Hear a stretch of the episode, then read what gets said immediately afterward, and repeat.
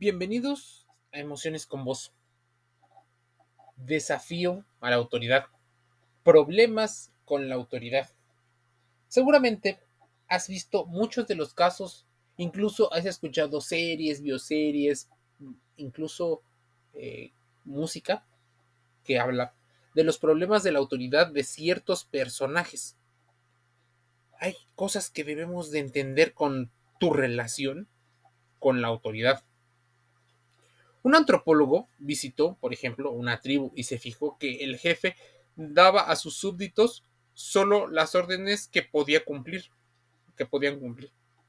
Los investigadores llevan estas, estos trabajos y lo hizo notar que pues los jefes tenían esa decisión una de las cosas más desagradables que puede ocurrirnos es sentir que perdemos la autoridad o el control de nosotros mismos o que tal vez no la hemos tenido nunca. Esa decepción puede ser muy fuerte para muchos. La autoridad se relaciona con los méritos, pero no siempre es así.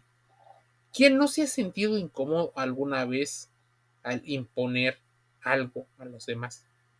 Porque en ocasiones llevamos fatal que nos digan qué es lo que tenemos que hacer.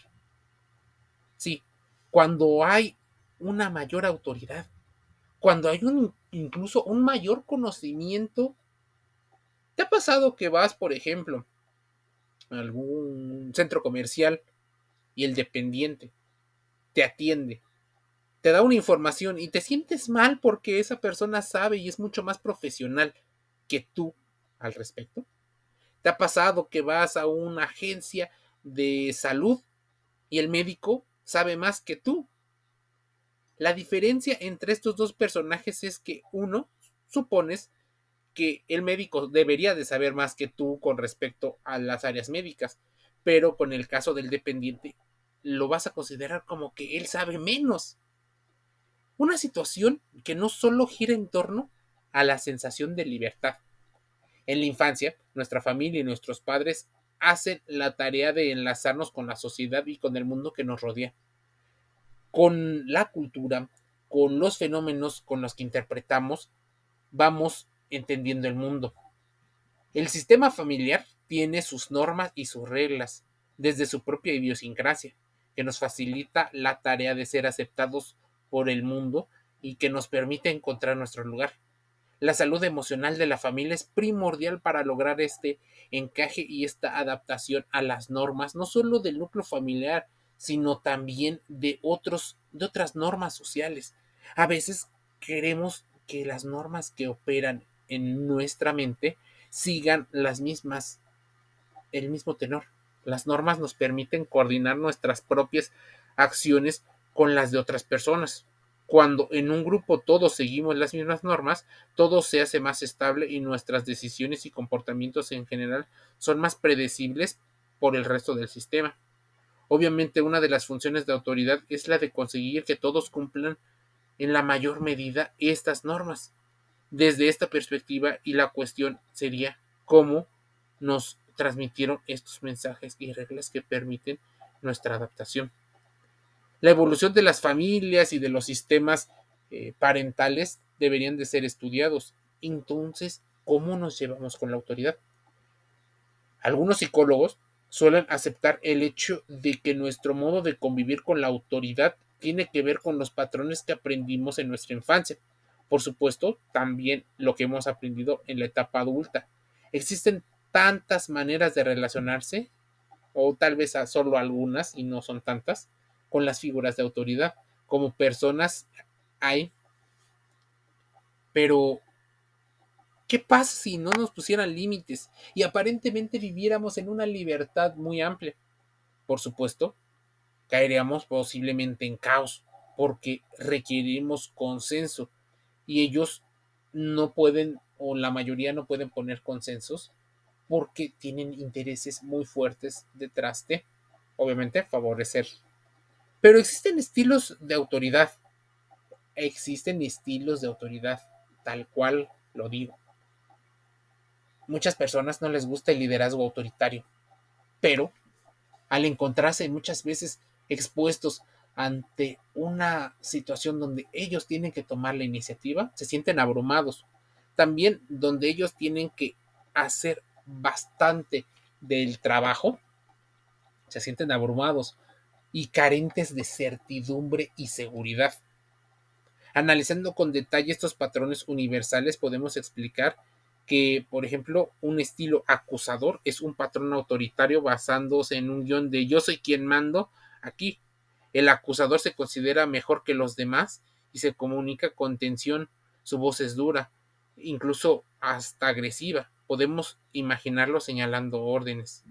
El estilo aplacador, el estilo calculador, el estilo distractor son muchos de los estilos que utilizan la autoridad y la forma en la que se comunican, incluso una actitud niveladora.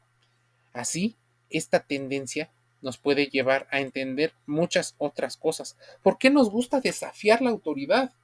¿Por qué será que en todos los lugares a los que vayamos siempre vamos a encontrar por lo menos a una persona que no esté de acuerdo en cómo están establecidas las cosas? Existen incluso desafiadores eh, amateurs y desafiadores maestros. Hoy eh, será tal vez uno de esos momentos donde hagas la reflexión. ¿Con quién me identifico más?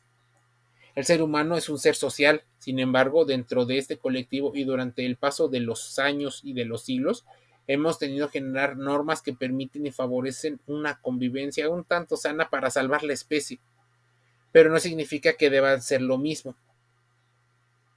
Todo esto parte de la premisa que las normas establecidas llegan a ser sólidas. Sin embargo, la historia nos ha dicho que es necesario cuestionarlas y adecuarlas a las necesidades propias de la evolución. Hace algunos años las personas se quejaban porque las mujeres no podían votar. Hoy nos quejamos porque un hombre usa sus pantalones y no se quiere levantar de un asiento reservado utilizando el argumento del cansancio. Entonces nos quejamos de cosas diferentes. Tal vez el ejemplo no es el más ilustrativo, pero no es el que deja en el intermedio muchas de las cuestiones. Lo interesante puede llegar a surgir cuando nos ponemos a analizar el porqué de las cosas y en este caso, por qué cuestionamos a la autoridad.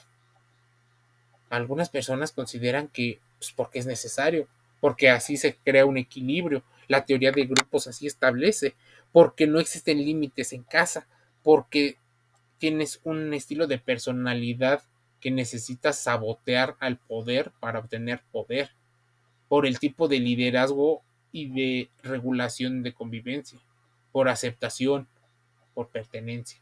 Tal vez por eso cuestionas a la autoridad. Y entonces ¿qué tanto puede llegar a tener esto con el trastorno de oposición desafiante, el ODD, que es un trastorno del comportamiento que por lo general es diagnosticado en la niñez y se caracteriza por comportamientos de falta de cooperación, desafío, irritabilidad, negativistas y molestos hacia padres, compañeros, profesores y otras figuras de autoridad.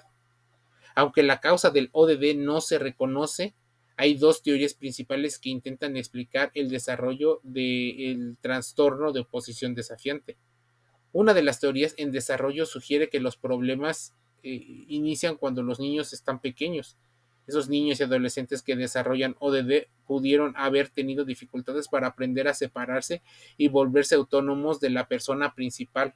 Las malas actitudes, por así llamarlo, que caracterizan al ODD son vistas como una continuación de los problemas de desarrollo y de los conflictos internos. El uso del refuerzo negativo por parte de los padres se considera que incrementa las tasas de intensidad. A ver, si esta es una de las teorías, también está la teoría del aprendizaje. Entonces, considéralo, el uso de esos refuerzos podría agravar las situaciones. ¿Quién resulta afectado en el trastorno de oposición desafiante? Bueno, llegan a ser personas eh, afectadas entre el 1 y el 16% de la población en edad escolar.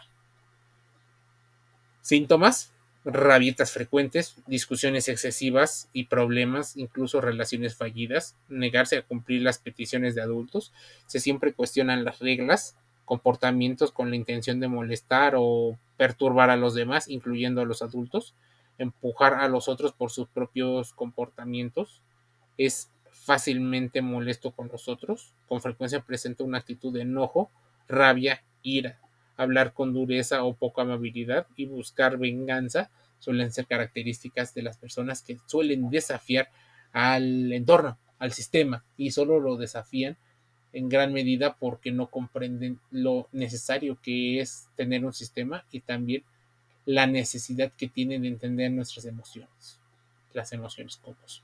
Gratis en Spotify, Google Podcast, Amazon Music Audible, iHeartRadio y Apple Podcast iTunes. Nos escuchamos el día de mañana.